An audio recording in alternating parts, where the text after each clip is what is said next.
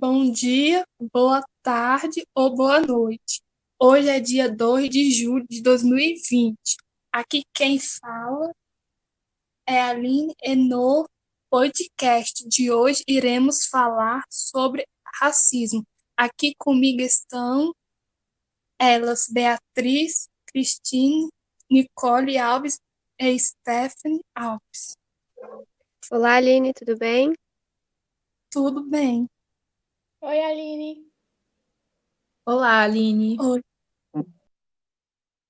Hoje vamos retratar a pauta racismo e os últimos acontecimentos envolvendo este assunto. Informando que será um assunto muito polêmico. Por favor, atente-se ao que iremos falar e convidamos a todas para a nossa apresentação de slide. Então, galera, o racismo nada mais é do que a crença em que uma raça, etnia ou certas características físicas e biológicas sejam superiores a outras, implicando sempre em uma hierarquização que supõe a existência de raças humanas superiores e inferiores. Discursos racistas historicamente têm servido para legitimar relações de dominação, naturalizando desigualdades de todos os tipos e justificando atrocidades e genocídios, como a escravidão, o apartheid, o holocausto, o colonialismo e entre outros. E embora o racismo associe-se ao preconceito contra os negros, ele pode se manifestar contra qualquer raça ou etnia, sejam asiáticos, indígenas e etc. O racismo está na base de quase quatro séculos de escravidão sobre o povo negro e massacres sobre os povos indígenas. O racismo primeiro inventa o outro como exótico, inferior ou inimigo, e depois cria o outro como subalterno, subhumano e desprovido de civilidade, entrando assim no racismo estrutural, que é o termo usado para reforçar o fato de que as sociedades estruturadas com base na discriminação que privilegia algumas raças em detrimento das outras.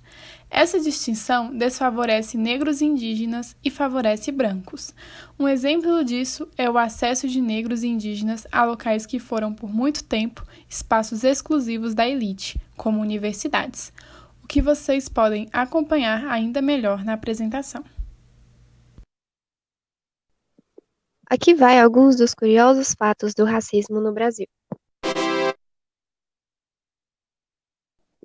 A cada 23 minutos, morre um jovem negro, sendo a maioria deles de periferias. Devemos parar de naturalizar o racismo aqui no Brasil. Podemos sim nos indignar com o que existe lá fora, mas podemos, antes de tudo, pensar no que existe no nosso próprio país. A polícia do Brasil é a mais violenta, sendo assim, há mais mortes. Negros têm 2,7 mais chances de serem mortos do que os brancos, segundo o IBGE. Isso porque no Brasil, o racismo ainda é muito abrupto, e com a discrepância entre as pessoas racistas, que é muito maior, e as antirracistas, não podem ainda mudar o país. Mas, mesmo que os negros sejam maioria, nem todos fazem parte de uma linha de frente antirracista. Estudantes negros faltam mais aulas do que os brancos. O índice de aprovação de uma pessoa negra é muito maior do que de uma pessoa branca. Ao fazer o trajeto da escola, jovens negros podem ser assassinados ou sequestrados, seja por policiais ou por bandidos. Ou seja, se eles temem sua vida, eles ficarão em casa para se proteger. Sendo assim, perdem o ano por faltas.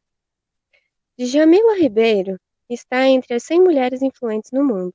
Tem uma frase muito boa dela que é: Se estamos ainda hoje no Brasil e somos maioria, é porque o povo negro vem resistindo, mesmo com tantas ações que visam o extermínio desse povo. Essa frase é muito profunda porque nela remete que não é apenas de hoje que o povo negro é a resistência.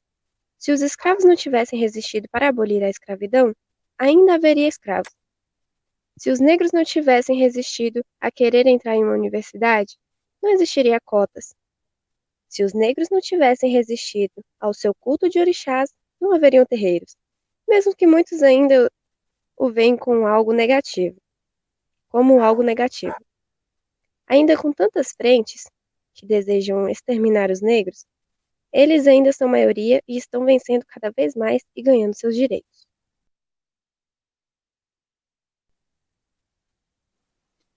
Vamos comentar agora sobre o caso de George Floyd, que ficou conhecido mundialmente. No dia 25 de maio, um funcionário de uma lanchonete acusou George Floyd de comprar cigarros com uma nota de 20 dólares falsificada e chamou a polícia. Floyd estava desarmado e foi rendido. Um dos policiais, Derek Chauvin, que atendeu a ocorrência, o imobilizou e pressionou seu pescoço com o joelho por quase nove minutos, mesmo com os avisos persistentes de Floyd de que não conseguia respirar. Essa cena acabou gerando grande revolta e uma onda de indignação por todo o mundo. Desde então, diversas cidades dos Estados Unidos registraram manifestações contra o racismo e a violência policial.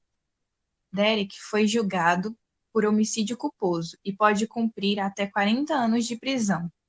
Os outros três policiais envolvidos também foram processados e foi estabelecida uma fiança de um milhão de dólares. Vou citar aqui alguns hashtags que estão muito em volta nos dias de hoje sobre o racismo. Muito em alta nos dias de hoje sobre o racismo. I can brave. Black Lives Matter. Parem de nos matar. Elas foram ditas em manifestações e são realmente para tocar as pessoas. I can breathe é eu não posso respirar. No caso, foi dito por George Floyd, que morreu por asfixia. Black Lives Matter é vidas negras importam. Ela é realmente para chamar atenção política. E parem de nos matar. É um apelo às pessoas racistas e, e a policiais que vivem confundindo objetos com armas de fogo. Agora é com você, Aline.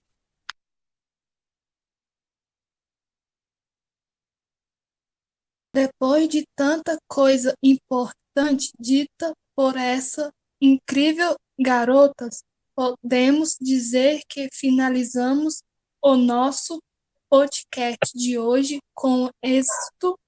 Convidamos todos vocês mais uma vez para participarem da nossa apresentação de slide.